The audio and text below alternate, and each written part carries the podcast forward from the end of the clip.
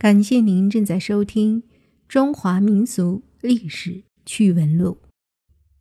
今天呀，我们来讲一讲《鹿鼎记》中的建宁公主。这个建宁公主在清朝的历史上真有其人吗？我们来听一听吧。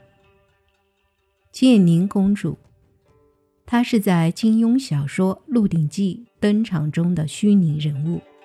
是主人公韦小宝的七位夫人之一，性格刁蛮泼辣，胆大妄为。在金庸老先生的笔下，这位金枝玉叶的公主却是一个有点心理变态的施虐狂兼受虐狂，常常是刚才还打得韦小宝鼻青脸肿、嘴歪眼斜，转瞬间就跪在地上大叫“跪贝勒了”。他的身世很可怜，母亲本是神龙教，为了得到四十二章经而安排进宫的一个卧底，前明将领毛文龙之女毛东珠，而他生父在书中并未确切说明。康熙的这个玉妹其实是作者虚构的，虚构人物形象当然不必受历史真实的局限。能够表现出更大的创作自由。韦小宝照例想对公主娘娘竭力奉承，没想到建宁公主出其不意的一脚，差一点踢掉了她的下巴，还让她差一点自己咬掉自己的舌头。妙的是，这一意外的打击虽是出于公主的刁蛮任性，却更像是。老天爷对马屁精的公正惩罚。性格刁蛮的建宁公主，在赐婚路上继续与韦小宝玩起了往日的游戏，以至于韦小宝白天是赐婚使，晚上是驸马爷。这一情节可谓典型的意料之外，情理之中，不仅符合这对少男少女的身心特点。也是他们的身份性格的必然选择。与其说是假公主丢尽了皇家的脸面，不如说是这个泼辣少女无意中对自己的不幸命运做了报复。她既不知道自己成了康熙皇兄陷害吴三桂的棋子，也不知道太后亲娘为什么会突然对她十分冷淡。与其老老实实的充当皇家的政治婚姻工具，不如自由自在的做自己人性本能的主人。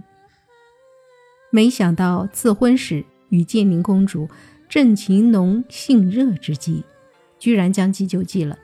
最没有想到的是，娇公主竟是一位恶魔女，不但下狠手将等待拜堂的驸马爷阉割成地地道道的大太监。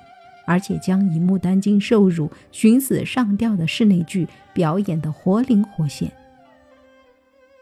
自从建宁公主与韦小宝做了实质上的夫妻，公主和驸马的婚事自然就成了一个大大的悬念。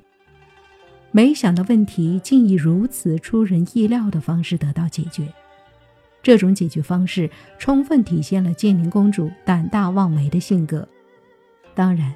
也表现出了他对韦小宝的奇妙钟情。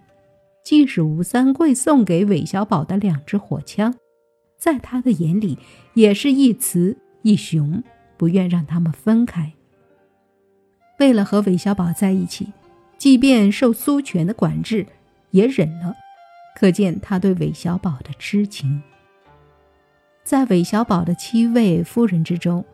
与韦小宝最早发生性关系的是他，韦小宝最怕的是他，韦小宝最不喜欢甚至最看不起的也是他。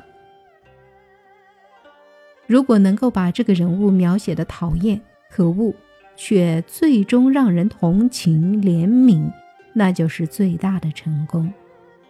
无疑，金庸老先生做到了。在我国的古代，不同朝代的公主们生活的状态也是不同的。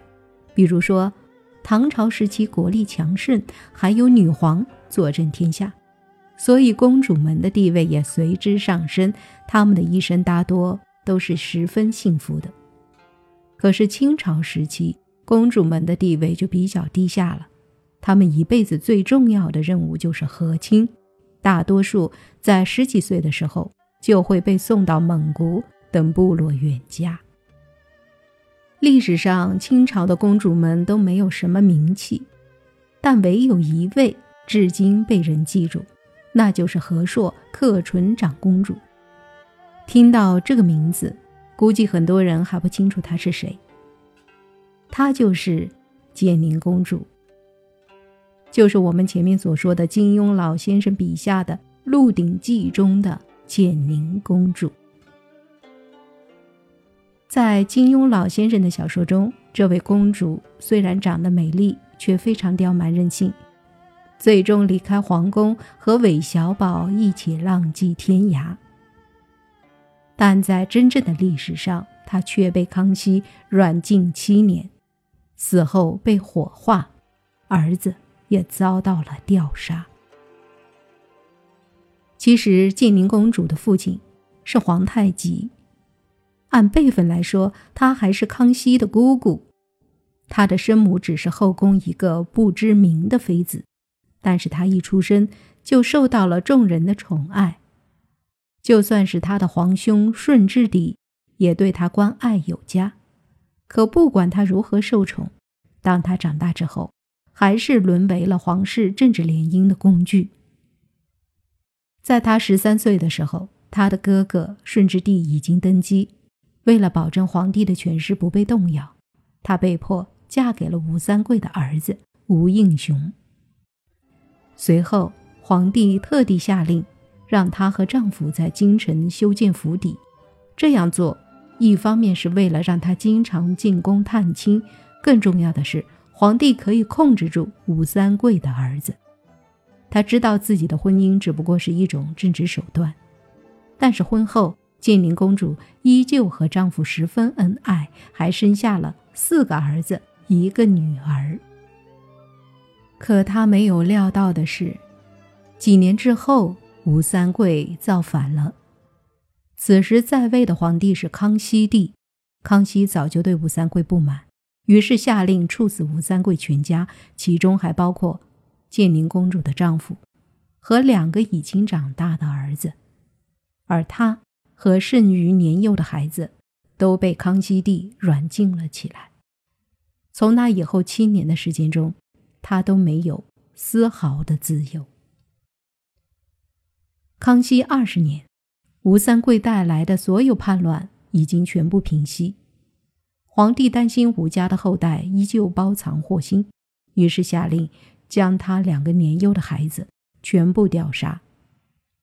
她亲眼见到了丈夫。儿子的惨死，自己没有了任何性命之忧，可是也只有她一人苟活于世，身边再也没有任何亲人。为了让她不要太过悲伤，康熙帝还派人来安抚她，但这对她早已毫无用处。又过了二十三年，六十三岁的他走完了自己的一生。在他死后，皇帝只是让人为他简单举行了一下葬礼，随后就将他火化了。值得一提的是，康熙帝登基后下令将清朝皇室原来的火葬习俗废除，全部改为土葬。但是当建宁公主去世之后，却依旧被皇帝下令火葬，最终安葬于公主皇陵之中。这里所说的建宁公主，她就是和硕克纯长公主，是清太宗皇太极的第十四个女儿。只是为了方便大家收听，所以一直将和硕克纯长公主称为建宁公主。建宁公主初号和硕公主，又称和硕克纯公主、金福格格。于康熙四十三年，也就是一七零三年。公主去世，时年六十三岁。那清朝历史上的和硕克纯长公主和金庸老先生笔下的《鹿鼎记》中的建宁公主有什么区别呢？清朝历史上的金陵公主是康熙的姑姑，而《鹿鼎记》中作者将她安排成了康熙的妹妹。建宁公主下嫁吴应熊一事，在《鹿鼎记》书中写成了建宁不止没嫁吴应熊，还阉割了他。此外，《鹿鼎记》中的建宁还是一个有虐待他人以及被人虐待癖好的公主，而且还为韦小宝生了女儿韦双双。这就是金庸老先生笔下的《鹿鼎记》中的建宁公主的历史原型。和硕克纯长公主。